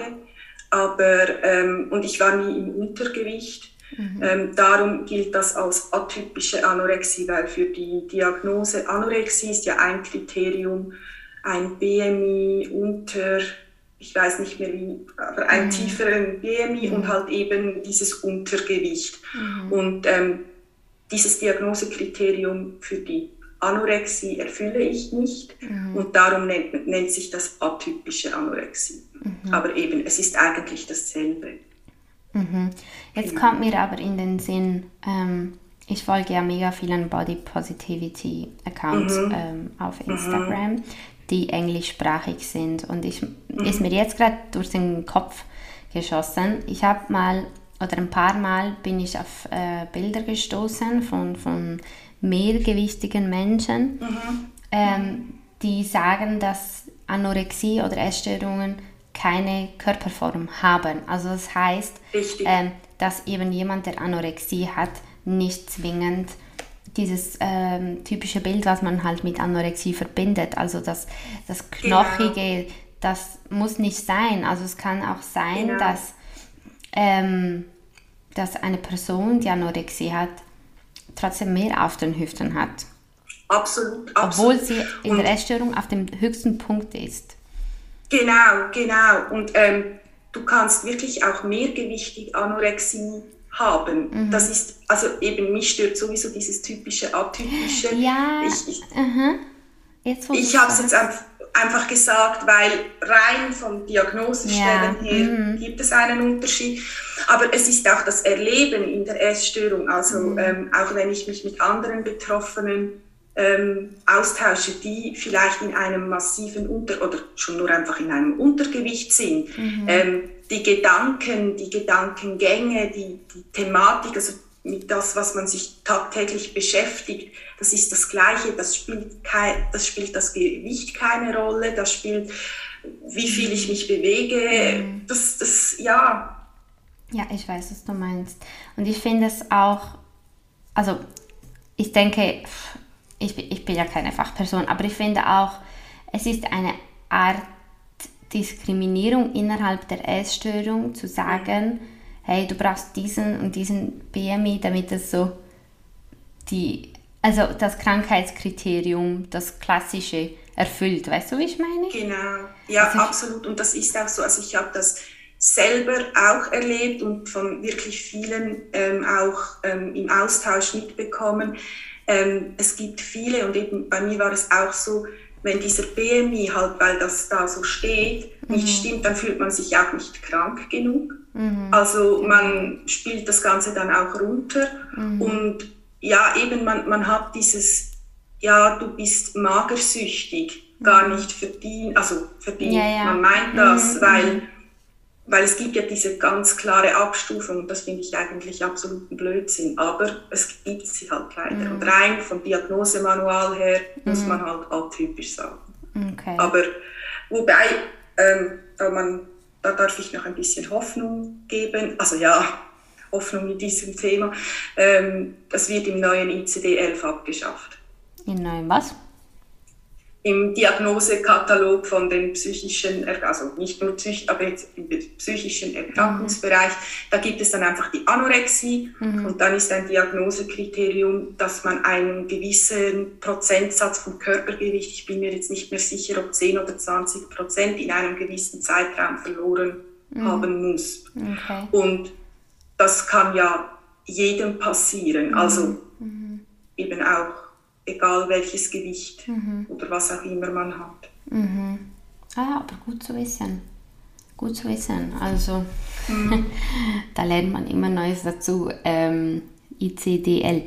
Das ICD-11? ICD-11. Ah, 11, ah, okay. International Classification, irgendwie Disorder. Ah, okay. Okay. Genau. Spannend. Ja, weil ähm, wir wissen ja auch, oder die meisten wissen, dass BMI ja eigentlich auch nicht so viel aussagt. Die Nee, Aussage das ist ein völliger Blödsinn. BMI ist, ja, genau. Ähm, aber eben, wir reden jetzt äh, heute über dich und nicht Ja. Über blödsinnige Dinge, die da draußen existieren, von denen gibt es Wobei es genug. auch schön ist, wenn man das mal ansprechen darf, dass es Blödsinn ist. Ja, auf jeden Fall. Nein, BMI ist absoluter Blödsinn, das ist einfach so. Ja. Und äh, eben Diskriminierung innerhalb der Essstörung natürlich auch. Wenn man sich Ja, das ist nicht gesehen, nicht verstanden fühlt irgendwie, weil man nicht in ein Kriterium passt. Also das ist Genau. so, ja. Ähm, Genau. Aber das Schöne ist, dass, dass du heute bereit bist, ein bisschen von dir zu erzählen und vielleicht, weil eben so viele auch äh, unter Anorexie leiden, ähm, dass du, wie deine Vorrednerin auch, vielleicht ein bisschen Mut machen könnt. Also deine Vorrednerin hatte Sportanorexie. Ähm, und da haben wir ja auch vorhin darüber gesprochen. Sie hatte ähm, mir erzählt, also im, während des Interviews von, von ihrer Geschichte, ihrem Leidensweg erzählt und ich habe es für mich mega schwierig empfunden, ähm, mich wie so, oder wie soll ich sagen, der Gedanke, dass das einfach nur als Ano- Sportanorexie angesehen wird. Also weißt du, es ist, wie, es ist wie so, weil ich habe mich ständig mit ihr identifizieren können, mit allem, was sie gesagt hat, irgendwie. Ähm, und ich hatte ja Binge-Eating und da haben wir ja auch ein bisschen philosophiert und ich habe dann ein bisschen weiter, also mir mega Gedanken darüber gemacht und weiter überlegt und habe ich gesagt, vielleicht ist die Grenze einfach wirklich nicht scharf zwischen den ganzen Absolut. Essstörungen. absolut. Also ähm, das geht mir sehr ähnlich oder ging mir auch sehr ähnlich, auch jetzt als ich die Folge über die ähm, Bulimie gehört habe, weil bei mir war am Anfang auch ähm, äh, war die Diagnose atypische Bulimie. Und ich habe mich in dieser Folge von beiden Personen, die da äh, von ihrer Geschichte erzählt haben, in vielen Dingen wiedererkennt. Und ich glaube auch, dass da der Übergang sehr verwaschen ist. Und es gibt auch, eben, ich, ich auch, ähm, als ich in der Klinik war, hat es auch ähm, Personen gegeben, die da wegen einer äh, Anorexie waren, aber auch Phasen von Binge-Eating in ihrer Essstörungsgeschichte durchgemacht haben. Und ich glaube, Essstörung ist Essstörung und klar unterscheidet sie sich in gewissen Dingen, aber es ist eine Essensverhaltenssuchtstörung und da sind die Grenzen, glaube ich, recht ähm, ja, offen. Ja, offen, auf jeden Fall. Auf jeden Ja. Fall. Ähm, du hast gesagt, du, hast, äh, du warst in einer Kli Klinik. Oh, heute bin ich Genau. wirklich. Kein, bringe keinen, keinen geraden Satz raus. Du warst in einer Klinik und wie lange warst du denn da in der Klinik? Beziehungsweise ähm, hat, hat der Klinikaufenthalt dir auch geholfen? Absolut. Also ich war ähm, acht Monate dort. Ähm, und das war Stationär? schon stationär, genau. Ähm, und das war ähm, sozusagen so ein Game Changer in meinem bisherigen Leben. Also ähm, bei mir ist es ja so, dass ich wirklich schon sehr, sehr lange mit ähm, einer psychischen Diagnose, also mit einer posttraumatischen Belastungsstörung kämpfe. Und ähm, es war, also jetzt der genannte Klinikaufenthalt war nicht mein erster Aufenthalt, aber ich muss wirklich sagen, ähm, auch wenn ich primär wegen der Essstörung dort war, ähm, war dieser Klinikaufenthalt der Aufenthalt, in dem ich mich am meisten ins Positive verändert habe und am, von dem ich am meisten wirklich auch profitiert habe. Auch ja, wahrscheinlich weil es so lange war und weil es so intensiv war. Aber ähm, ja. Genau. Schön zu hören. Ja. Weil man hat, ich meine, Essstörungen, ähm, psychische Leiden, das alles wird ja sehr tabuisiert und stigmatisiert. Mhm. Und ich glaube, mhm. gerade auch nach Klinik, Klinikaufenthalt, mhm. das ist dann nochmal eine Stufe ähm, höher genau. in, der, in der ganzen Geschichte, weil man wie das Gefühl hat, da gehen wirklich nur Menschen hin, denen es so schlecht geht und mir würde es nie so gehen und mhm. ähm, man hat ein ganz negatives Bild oftmals. Also so mhm. wie so, wenn man in die Klinik geht, dann, dann ist wie so Ende Gelände. Weißt du, wie ich meine? So. Mhm. Ja, ja, absolut, ich habe heute absolut. wahnsinnig Mühe, mich auszudrücken. Ich weiß nicht wieso. Aber es ist wie so, ähm, ja, dann hat man wie so die Kontrolle komplett verloren, weil man genau. kann nicht mal mehr in den eigenen Wänden, vier Wänden sein. So ähm, genau. habe ich das Gefühl, dass man das Gefühl so hat. Mhm. Dabei, genau. ich habe mit so vielen Menschen schon seit Jahren mich, äh, bin ich im Austausch und so viele haben mir von Klinikaufenthalten erzählt, die ihnen so gut getan haben. Und ich denke immer so, mhm. hey, so stark, also so stark und so mutig, eigentlich müsste man nicht mal mutig sein, weil es ist das Normalste der Welt, wenn man, wenn man mhm. äh, eine Operation hat oder ein körperliches Leiden, dann geht man halt auch ins Spital und bleibt da für eine längere genau. Zeit. Und psychische Leiden sind halt einfach ein bisschen komplexer, ein bisschen verworrener und deshalb braucht es halt, halt meistens auch mehr Zeit. Ja, und man sieht sie halt nicht. Genau. Also in den meisten Fällen mhm. siehst du eine psychische Erkrankung nicht.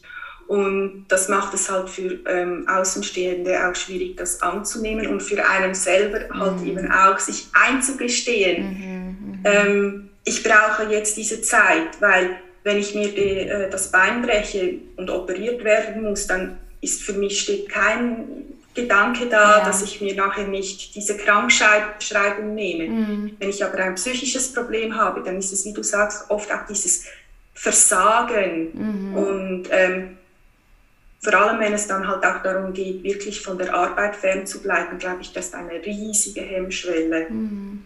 Auf jeden ja. Fall. Auf jeden. Fall, eben weil es gesellschaftlich halt sehr stigmatisiert ist, ja.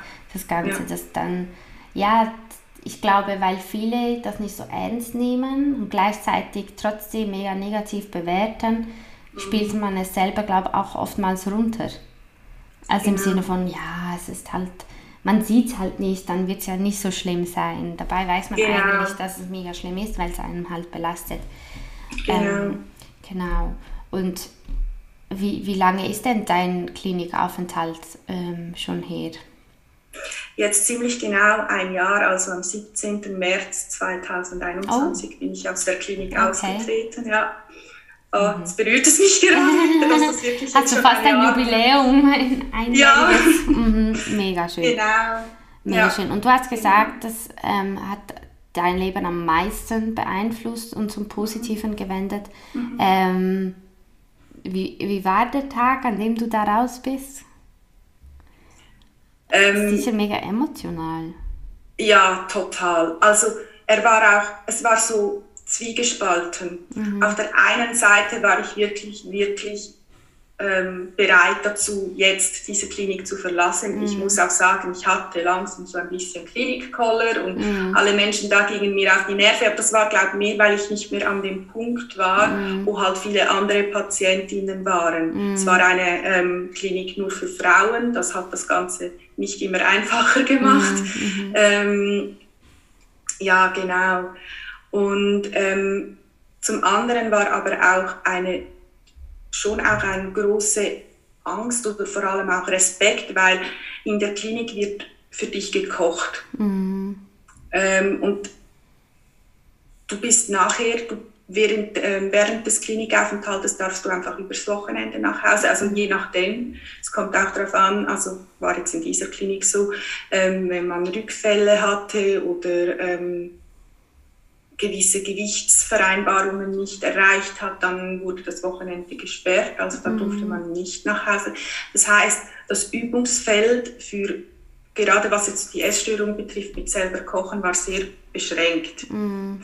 Und ähm, es war schon auch, irgendwo hatte ich echt Respekt davor, wie wird das, wenn ich wieder komplett alleine für das Ganze verantwortlich bin, weil mhm. es hat zum Ende hin in der Klinik gut geklappt, mhm. aber halt auch, weil ich dieses, diese Unterstützung hatte, mhm. weil ich musste mir nicht überlegen, was kaufe ich ein und was koche ich, sondern das war wie fix vorgegeben. Mhm. Und dann war es so, jetzt muss ich wieder alleine für mich sorgen und ich nicht wieder ähm, in dieses kann ich mir dieses Lebensmittel erlauben? Wie viele mm. Kalorien hat dieses Lebensmittel? Mm. Ähm, also das war schon, das hat mir Respekt, Respekt gemacht und es war vor allem am Anfang auch eine große Herausforderung. Mm ja. -hmm. Aber ich war überglücklich, als ich wieder nach Hause kam. und du hast diese Herausforderung äh, scheinbar gemeistert, weil du sitzt hier vor mir und äh, scheinst auf mich auf jeden Fall einen äh, ziemlich, wie soll ich sagen, positiven Eindruck zu machen. also Danke. man sieht es dir an, dass es dir gut geht, das meine ich. Es wäre ja, auch okay, wenn es nicht so wäre, aber es, man sieht es dir auf jeden Fall an, weil ich sage, es ist absolut. schon eine Challenge, oder? Dann ähm, mhm. nach äh, geführter Zeit, also wo man geführt wurde quasi und auch ein bisschen genau. beobachtet und umsorgt und alles, dass man dann ja. da wieder nach Hause muss und auf sich alleine gestellt ist. Genau, genau. Nein, also heute geht es mir wirklich gut. Ich muss sagen, ähm, wie wir es anfangs schon angesprochen haben, die Essstörung begleitet mich noch immer. Also mhm. ich bin auch noch immer in Therapie und ich mhm. glaube, das ist auch schon noch ein Prozess, der noch länger nicht abgeschlossen mhm. ist. Was ja Aber auch okay ist. Absolut. Mhm. Und es ist ja, ist alles ja. gut. Ja, das ist eine Rea. alles gut. Sehr wahrscheinlich, sehr wahrscheinlich ähm, ist ihr die Rassel runtergefallen oder so. Oh. Weil ich höre die Rassel im Hintergrund die ganze Zeit. genau. Ähm, ja, eben, sie, also die Essstörung gehört immer noch dazu. Mhm. Ähm, und sie ist mal stärker, mal schwächer. Aber ich glaube, dass ich schon relativ gut damit umgehen kann, auch wenn diese Gedanken, ähm, also ich nenne sie immer die Essstörungsgedanken, mhm. also eben gerade auch die Frage, ui, darf ich jetzt ein ähm, Brötchen essen mhm. oder darf ich jetzt ein Joghurt essen? Mhm. Ähm, dann kann ich schon wieder viel rationaler darauf reagieren. Und früher war dann halt sofort die Essstörungsstimme da, wo gesagt, mhm. nein, das hat so und so viel Kalorien und dafür musst du dich so und so lange bewegen. Und, ähm, ja, und das kann ich heute mal besser, mal weniger, aber eigentlich doch relativ gut handhaben. Mhm. Ich glaube auch, diese Stimme, die hat mich auch mega lange noch begleitet. Ähm, ich habe, ich weiß nicht, wie es dir geht, aber ich habe wie so gelernt, mit dieser Stimme zu leben, im Sinne von ihr halt die Stirn zu bieten und zu sagen, mhm. ich darf essen und Essen ist mhm. nicht mein Feind. Ich muss danach mich nicht bewegen oder ähm, diese Kalorien irgendwie wieder wegkompensieren oder so. Also es ist wirklich, ich sage immer, Menschen, die mit einer Essstörung leben und versuchen von der Essstörung zu heilen und mit ihr umzugehen, sind auch mega starke Menschen, weil es braucht mega viel Energie, diese ja. Stimme oder den verschiedenen Stimmen, manchmal können mhm. ganz viele Stimmen sein, ähm, mhm. destruktive Stimmen, die Stirn zu bieten und zu sagen, hey, nein, ähm, mhm. so nicht oder so nicht mehr. Ja, genau. Und was halt auch für mich persönlich ein riesiges ähm, ja, so ein, ein Stolperstein oder sowas, wo ich immer wieder merke, ähm, da falle ich darauf zurück. Das, das habe ich auch, in, das hast du in der ähm, Mini-Folge ja. erzählt. Ähm, es geht ja, also Essstörung geht sehr viel um Kontrolle. Mhm. Und ähm, für mein Erleben war es so, dass vieles in meinem Leben passiert ist, wo ich keine Kontrolle darüber mm. hatte, mm. aber dem einfach auf, ausgeliefert war. Mm. Und in der Essstörung war ich alleine Chef.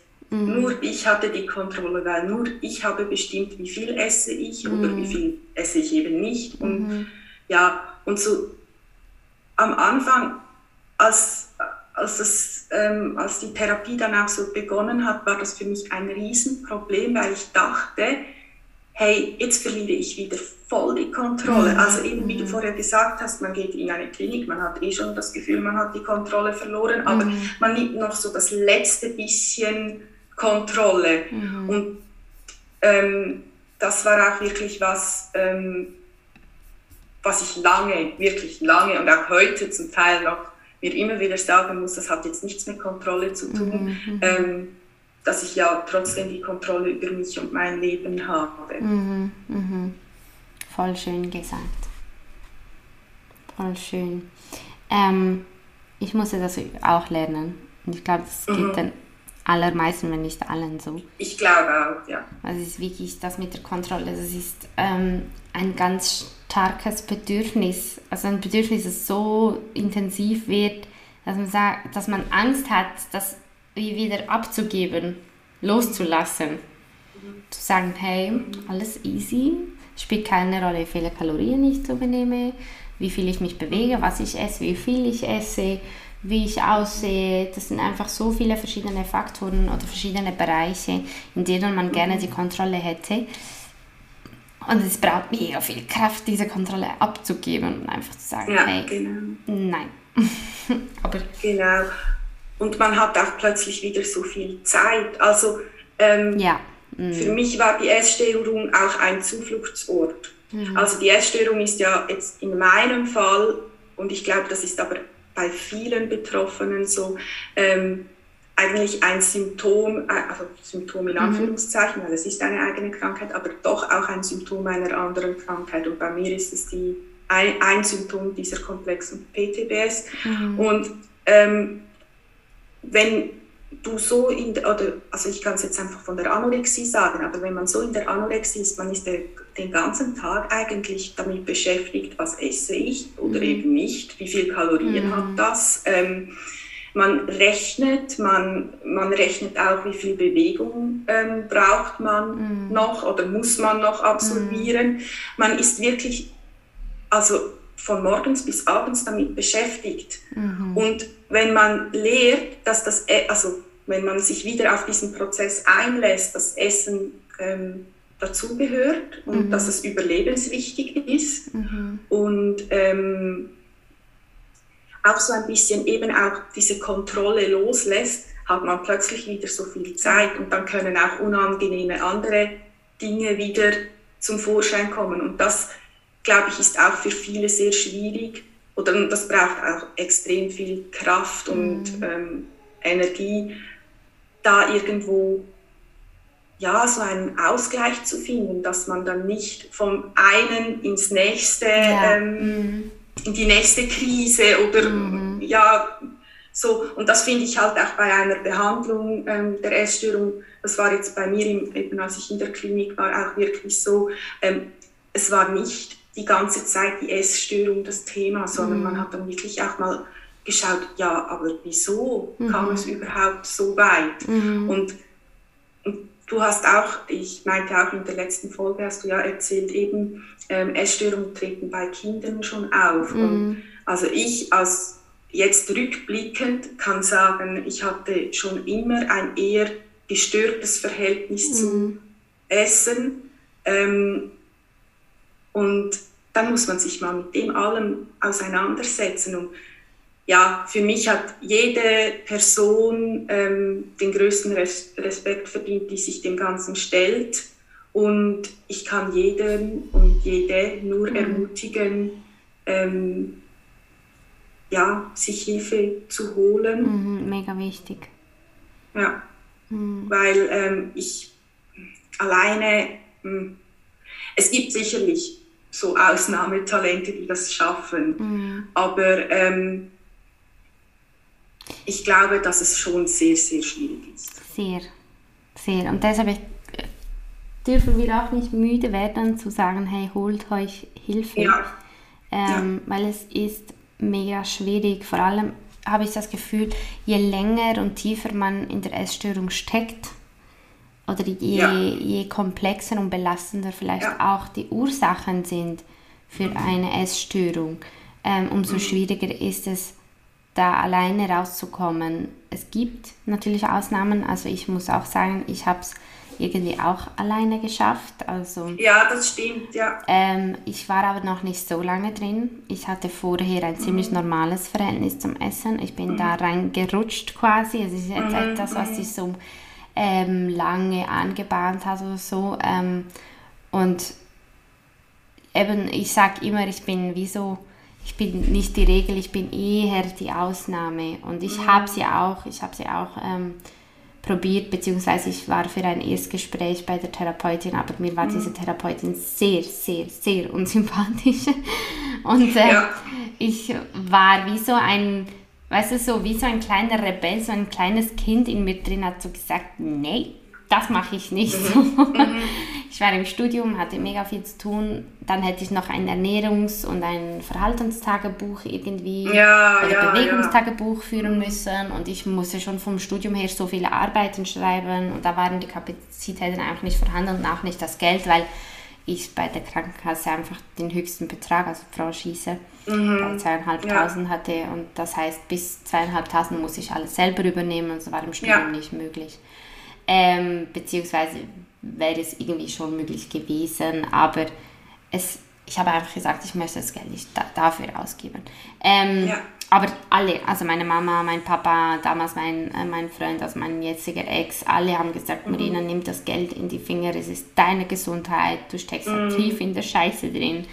Ähm, und ich habe wirklich, ich habe so lange hin und her überlegt und gesagt, hey, irgendwie passt für mich nicht. Und mhm. ich habe wie so gefühlt, wenn ich jetzt den, wie so die Kurve nicht bekomme, dann, mhm. dann muss ich in Therapie. Aber ich muss, ich muss es versuchen. Und ich habe es versucht und es hat mega lange gebraucht, aber ich muss sagen, es, es ging. Ähm, aber ja. ich habe schon immer gesagt, ohne Therapie ist es mega schwierig. Mega, mega schwierig. Ja, und du, du hast ja nachher zwar wegen einer anderen Sache mm. noch Therapie gemacht, ja. aber hast du dort die Essstörung ja schon auch nochmals, äh, oder die Essproblematik oder gar nicht mehr? Mm, weniger. Dafür ganz, okay. ganz einen Haufen andere Dinge. Ja, ja, ja, natürlich. Die zum Vorschein gekommen sind. Ähm, und da habe ich, hab ich eben begriffen, dass auch die Essstörung sehr wahrscheinlich eine Folge ist von, von, von Dingen, die mich als Kind schon mhm. geprägt mhm. haben. Mhm. Als Kind, als Jugendliche. Genau. Also das ist auch so, die, die Ursachen der Essstörung sind meistens in der Kindheit, Jugend ja. so zu finden. Auch wenn es ähm, vielleicht erst, ähm, also Essstörung ist ja etwas, also gerade die Anorexie mhm. ist etwas, was bei sehr vielen jungen Menschen auftritt, mhm. also wirklich so 14, 13, 14, wenn es in die Pubertät geht.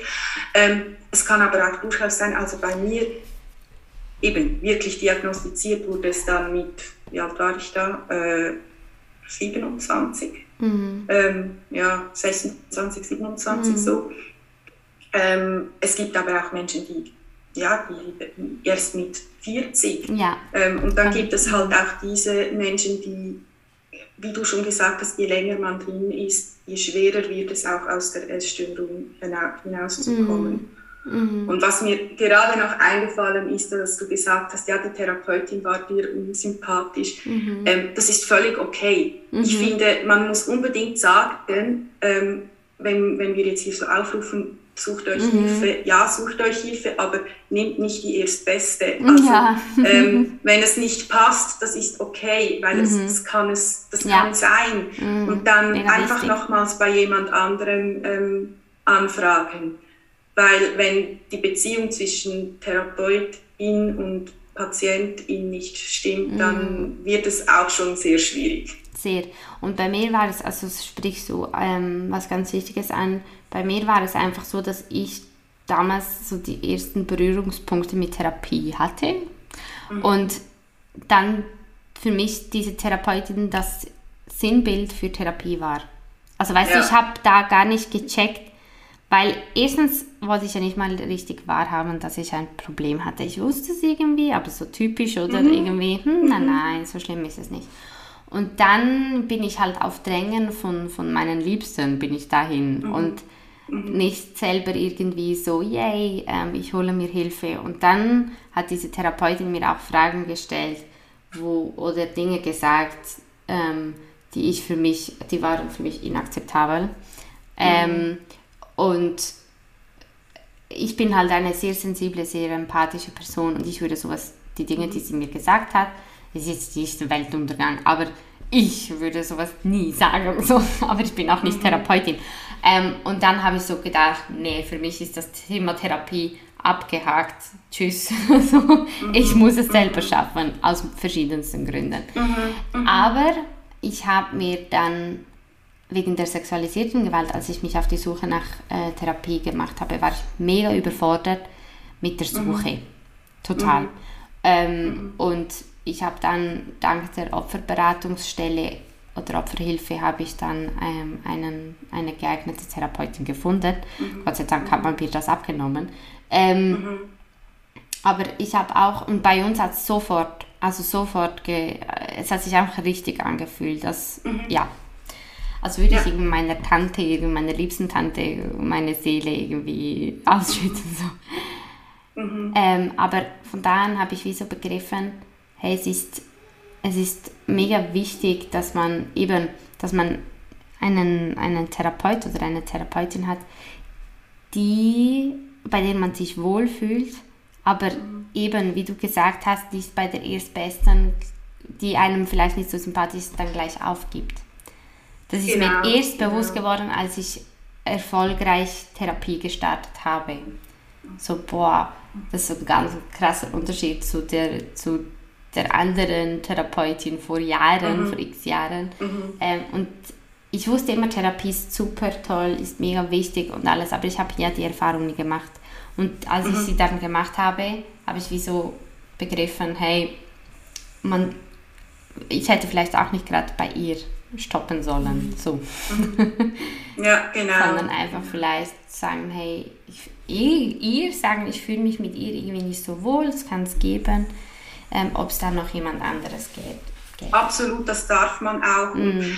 Also ich habe oftmals die Erfahrung gemacht, dass das einem die TherapeutInnen zu Beginn eines ähm, Gespräches auch als erstes mal gesagt haben. Mhm. Genau.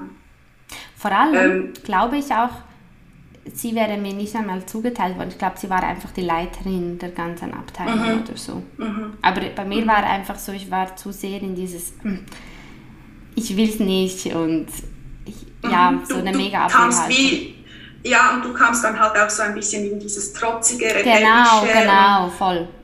Ja. Genau. Und das hat ja auch noch viel mit ähm, Krankheitseinsicht zu tun. Und das ja. ist ja gerade in der Essstörung auch ein großes Ding. Also mhm. ich habe sogar noch in der Klinik, ähm, weil eben, das, dann war wieder das Thema mit diesem Untergewicht. Ich habe mhm. immer gesagt, ja, ich habe ja gar nichts, ich bin ja im Normalgewicht, das machen mhm. alle für ein Drama. Mhm. Und dann, ich weiß noch, ich wurde so wütend, dann... Ähm, also wenn du so in einer Klinik bist wegen Essstörungen, dann brauchst du, das kann ich jetzt im Nachhinein sagen, da war ich gar nicht einverstanden damit, aber du brauchst halt wirklich auch Regeln mhm. und ähm, dann hat man so bestimmte Auflagen, sprich, ähm, es wird immer protokolliert, wie viel isst du vom Teller, also eigentlich musst du alles essen mhm. und ähm, je nachdem, das kommt dann ein bisschen auf deinen Therapieprozess darauf an, aber bei mir war es dann so, dass es dann irgendwann geheißen hat, ja, entweder ich esse alles oder ich muss so hochkalorische mhm. Drinks trinken. Mhm.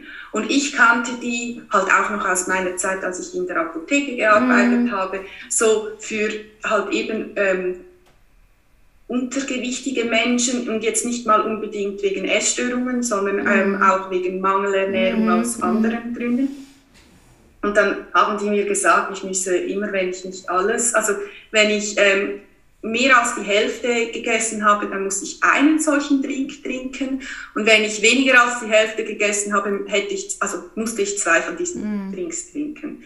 Und das war für mich der Horror und ich wurde so wütend. Ich mm. habe meine Psychologin damals, zum Glück war sie relativ ähm, wie sagt man dem? Resistent. Sie hat es gut aus, ja, sie konnte das gut aus. Ich habe die angeschrien und das war, ich, ich konnte es nicht verstehen, weil ich in meinem Kopf noch nicht so weit war, mm. dass ich mhm. wirklich eine Essstörung oder eine Anorexie habe und mm. dass das eigentlich ein Mittel ist, zu mir klar machen, dass ich das Essen brauche mm. und halt eben ähm, sich Hilfe holen. Ja, man muss zum, um sich Hilfe zu holen, auch ein bisschen Einsicht haben, ui, irgendwas mhm. läuft hier nicht Auf so. Auf jeden Fall. Und das ist gerade, glaube ich, auch für das Umfeld, weil die merken ja schon viel, viel, viel früher, genau. ähm, mhm. dass es nicht gut läuft. Mhm. Mhm. Und ähm, ja, aber du kannst niemanden zwingen. Nein. Also du kannst schon, du, man könnte Menschen zwangseinweisen lassen, nur wie mhm. sinnvoll das dann ist, ist dann die andere die Frage. Frage. Genau. Nein, da hast du recht. Und es kann ja auch sein, dass man die Einsicht hat und dann mhm. aber trotzdem auch da in diesem Bereich so einen Rückschritt hat und es dann doch nicht einsehen möchte. Dass man dann ja, weil wer will schon krank sein? Also, genau. genau, vor allem psychisch krank. Ja. Das genau. ist halt so das. Ja, das stimmt. Ähm, aber hey, voll schön. Voll schön, wie sich das Gespräch so, wie sich das Gespräch äh, so entwickelt hat, weil ja. ich habe jetzt, ich habe mir so vorgestellt, ja, du erzählst, ähm, wie du die Essstörung gerutscht bist und wie du da wieder mhm. rausgekommen bist. Also so ein bisschen haben wir ja von beiden Seiten ein bisschen was mitbekommen. Aber ich glaube, mhm. es ist auch mega schön mal ähm, oder abwechslungsreich mal zu hören, was so ein, so ein Klinikaufenthalt ähm, bewirkt hat. Aber auch, ja. wie du deine Struggles gehabt hast und trotzdem quasi den, den Aufenthalt erfolgreich beenden konntest, ja, nach Hause genau. gehen konntest. Das ist mal eine ganz andere Perspektive. Ähm, zu den anderen Geschichten, die natürlich sehr, sehr wertvoll, er, ebenfalls sehr wertvoll sind. So, was ist heute los? die ebenfalls sehr wertvoll sind. Das ist sicher die Rassel, die ich immer noch im Hintergrund höre, in der Reha am Spielen. Das ist einfach so das Mami hin, das dann deine Reha ist, so ein bisschen ja, deine Reha und ein bisschen hier.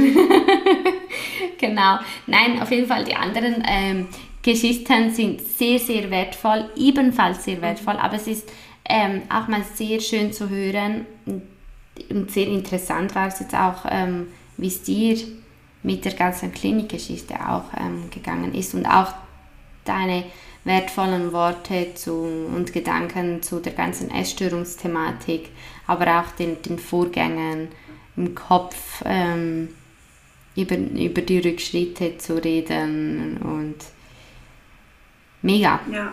Mega schön. Okay. Hast du noch ja, was, äh, hast du was, was du unbedingt, weißt du, ich möchte nie eine Podcast-Folge beenden, ohne dass die das RednerInnen nicht so diese wichtige Botschaft oder noch was Wichtiges erzählen möchten. ja, ich glaube, ähm, vieles habe ich schon gesagt. Das Einzige, was ich vielleicht nochmals wiederholen kann und möchte, ist, es ist okay, nicht hundertprozentig ähm, gesund, in Anführungszeichen ja. jetzt gesund mhm. zu sein. Mhm. Und auch eine psychische Erkrankung ist eine Erkrankung und es ist sowas von okay, es ist mehr als okay, sich Hilfe zu holen. Und jeder, der es auch schafft, Hilfe zu holen, kann extrem stolz auf sich sein. Mhm. Und die, die es noch nicht können, ähm, ist es schon extrem super, dass sie solche Formate wie jetzt dein Podcast mhm. ähm, hören und sich ja doch auch damit auseinandersetzen. Mhm. Und die möchte ich einfach ermutigen, sich vielleicht wirklich irgendwann dann die Hilfe zu holen. Und ähm, ja, genau. Ich könnte, ich könnte so viel noch sagen, aber eigentlich haben wir, glaube ich, das Wichtigste ähm, Man gesagt. Immer, ja. Mhm es ist einfach wirklich, es ist völlig okay. Und was ich auch nochmals betonen möchte, ähm, Rückfälle sind okay mhm. und gehören dazu. Mhm. Also es gibt ähm, auch jetzt eben in die, in, während der Klinik, ich glaube, ich habe keine Patientin erlebt, die keinen Rückfall hatte. Mhm. Das gehört zum Protest dazu. Und es mhm. gehört auch dazu, dass es heute noch Rückfälle gibt. Also ja, eben bei Fall. mir ist auch nicht immer alles wow und so. Also gestern bin ich auch fünf Minuten vor dem Brotregal gestanden, weil ich musste mir was zu Abendessen holen mhm. und ich wusste nicht, welches Brot ich mir jetzt erlauben darf. Also mhm. diese Momente gibt es. Und das Aber das normal. bedeutet nicht, mhm. ja, und das bedeutet nicht, dass man schon wieder völlig in diesem Strudel drinnen ist. Mhm, und mhm. ja, genau. Mega schön gesagt. Nein, es ist, ähm, ich habe das auch in der Stillzeit, äh, in der Stillzeit, da bin ich jetzt, in der Schwangerschaft. Ja. So gegen die letzten zwei, drei Monate der Schwangerschaft hatte ich vermehrt Heißhungeranfälle und da habe ich mir auch wieder Gedanken gemacht, so, oh, komme ich da wieder, rutsche ich da wieder in Wasser rein? Ähm, und jetzt auch in der Stillzeit, besonders am Anfang, hatte ich wahnsinnige Heißhungerattacken, was mhm. aber mega normal ist, sagen ganz viele, während der Stillzeit mhm. brauchst du einfach mehr Kalorien. Ähm, und irgendwie der Hormoncocktail in deinem Körper genau. verlangt einfach mehr und Süßes und weiß nicht was und so. Ähm, und ich habe, Entschuldigung, und ich habe das einfach ähm, erlaubt quasi. Also ich habe einfach dann gegessen und mir keine Gedanken mehr gemacht. Aber die, diese Stimmen sind schon auch wieder gekommen, so, mhm. ah, Morina soll das aber schon ein bisschen aufpassen und mhm. ähm, genau, aber ich, wie gesagt, ich biete diesen Stimmen halt immer noch die Stirn und äh, bis jetzt immer noch sehr erfolgreich, aber es, es, sie kommen und es ist, es ist okay. Also es ist auch okay, wenn eben, wenn, wie du sagst, wenn man diese Rückschritte hat, diese Rückfälle, das ist völlig okay. Ja, Heilung ist nicht linear. Genau. Boah, genau, das ist der Satz, den ich schon die ganze Zeit, seit ich mit diesen Aufnahmen begonnen habe, gesucht habe und jetzt hast du ihn gebracht. so zum Abschluss. ja, genau. So Heilung. Wort ist, zum Ende. Genau, Heilung ist nicht linear und Glück ist nicht ein Ziel. Es ist genau. vielmehr ein Prozess im Leben, wo man immer wieder auf so Meilensteine zurückschauen kann oder nach vorne schauen kann. Ähm, aber es ist nicht so, dass man ähm, ja, das Ziel erreicht hat und dann gut ist. Weil das genau. Leben ist ja ein Auf und Ab. Und Heilung ist nicht linear. Genau. Danke, Vanessa, vielmals für deine wertvollen Worte, deine wertvolle Zeit. Danke auch, dass ich da sein durfte. Jetzt springe ich, glaube ich, langsam wieder zu Nerea. ja, mach das. Ich höre zu der Rassel. Genau, zu der Rassel, die ihr Großpapi gekauft hat gibt. Sie hat ein paar Sachen, aber diese Rassel, seit sie die hat, das ist unschlagbar. Das ist einfach das. Das sind doch solche Sachen, die sich Eltern nie selber also für das Kind kaufen Absolut. würden, weil man denkt ja auch ein bisschen an sich. Genau. Und dann kommen die Großeltern oder Patenonkel, Patentante und dann hat man das Geschenk. Genau. Aber sie ist so glücklich mit dieser Rassel und wenn sie glücklich ist, dann Ja, das ist die. Hauptsache. Genau. Ja. Hey, merci. Danke vielmals. Hey, danke auch, das ist wirklich mega cool. Ich habe auch so plötzlich mal so gedacht, oh, Scheiße.